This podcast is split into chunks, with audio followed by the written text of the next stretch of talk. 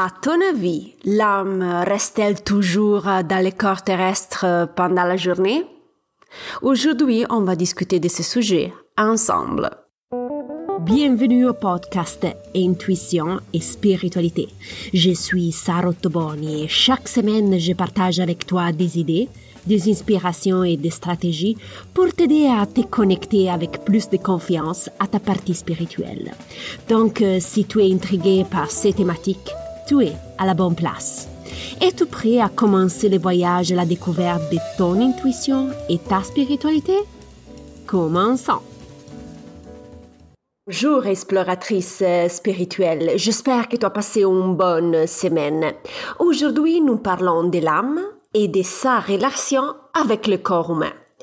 La semaine dernière, j'ai parlé avec une fille euh, d'une amie qui est très intéressée à la spiritualité. Elle a des expériences très intéressantes depuis quelques mois. Elle m'a demandé si les âmes restent toujours à l'intérieur de notre corps pendant la journée et la nuit. J'ai pas répondu tout de suite hein, à sa question parce qu'avant je voulais connaître son opinion sur la question. Je suis toujours curieuse hein, de savoir comment les jeunes pensent parce que je veux vraiment euh, leur faire comprendre qu'ils connaissent déjà la réponse.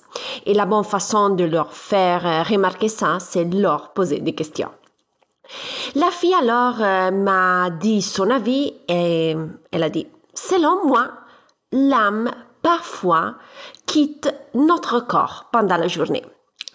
Cette euh, position est due au fait qu'elle vit des moments et des événements très particuliers pendant la journée. Euh, elle a le sentiment euh, que son corps quitte le corps quand elle médite au début de l'après-midi avant de faire ses devoirs. Je lui dis que son sentiment était juste. L'âme ne reste pas toujours dans le corps pendant la journée. Il y a des moments où elle sort et va dans l'univers. Personnellement, je me suis rendu compte de cet événement lors de mes siestes de l'après-midi. Au réveil, mon corps ne bouge pas immédiatement. Je dois attendre deux, trois minutes avant de pouvoir descendre du canapé. Les yeux sont ouverts, je suis mentalement conscient, mais le corps ne bouge pas. Et je le sens vraiment un peu comme inanimé. Au bout de quelques minutes, tout retourne à sa place et ma perception corporelle revient à la normale. Mais quelles sont les situations les plus propices à cette brève évasion spirituelle au cours de la journée? Alors, on a trois contextes. La méditation, quand tu dors, ou l'anesthésie générale. Mais est-ce qu'il y a une condition nécessaire pour que cette fuite spirituelle ait lieu? Oui, et il est représenté par l'immobilité du corps.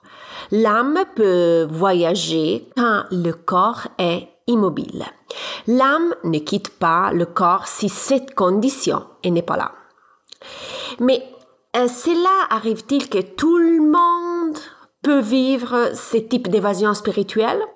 Eh oui, cela peut arriver à toi aussi. La seule différence est que certaines personnes se rendent compte plus facilement et des autres moins. Mais c'est quand que commencent euh, les, évasions spirituelles? Alors, euh, depuis la naissance, c'est un comportement très naturel et normal. Si je dois être honnête avec toi, ces évasions commencent avant la naissance physique de l'enfant. Si tu te souviens, j'avais indiqué dans l'épisode numéro 35 consacré à l'enfant qui va naître euh, et, euh, j'avais expliqué à ce moment-là que l'âme fait des brèves visites dans le ventre de la mère. Donc, c'est va-et-vient et un comportement naturel et intrinsèque de l'âme. Mais pourquoi l'âme décide-t-elle de faire ces évasions? Alors, pour trois raisons. Pour euh, se régénérer, pour obtenir des informations utiles pour ses défis terrestres et pour continuer à étudier des arguments qui lui sont chers. Mais comment l'âme fait pour retourner à temps et ne pas se perdre dans l'univers? Alors, l'âme a trouvé une solution très pratique. Utilise le fil d'argent pour rester connecté au corps. Imagine que du sternum du corps, il y a un fil qui relie le corps à ton âme. De cette façon, l'âme ne peut pas se perdre car elle a toujours les liens avec le corps.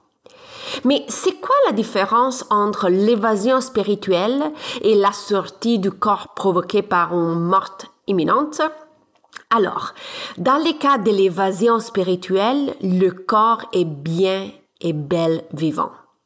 Dans la sortie du corps causée par la, la mort temporaire, le corps est officiellement inanimé. L'âme, dans ces cas précis, se prépare au voyage vers l'univers et au détachement définitif du corps. Pour cette raison, dans ces cas, nous ne, trouvons pas le fil qui relie le corps à l'âme, car en théorie, il n'y a plus d'utilité. Alors, si on récapitule ensemble les points importants de l'épisode, l'âme peut entreprendre une évasion spirituelle pendant la journée.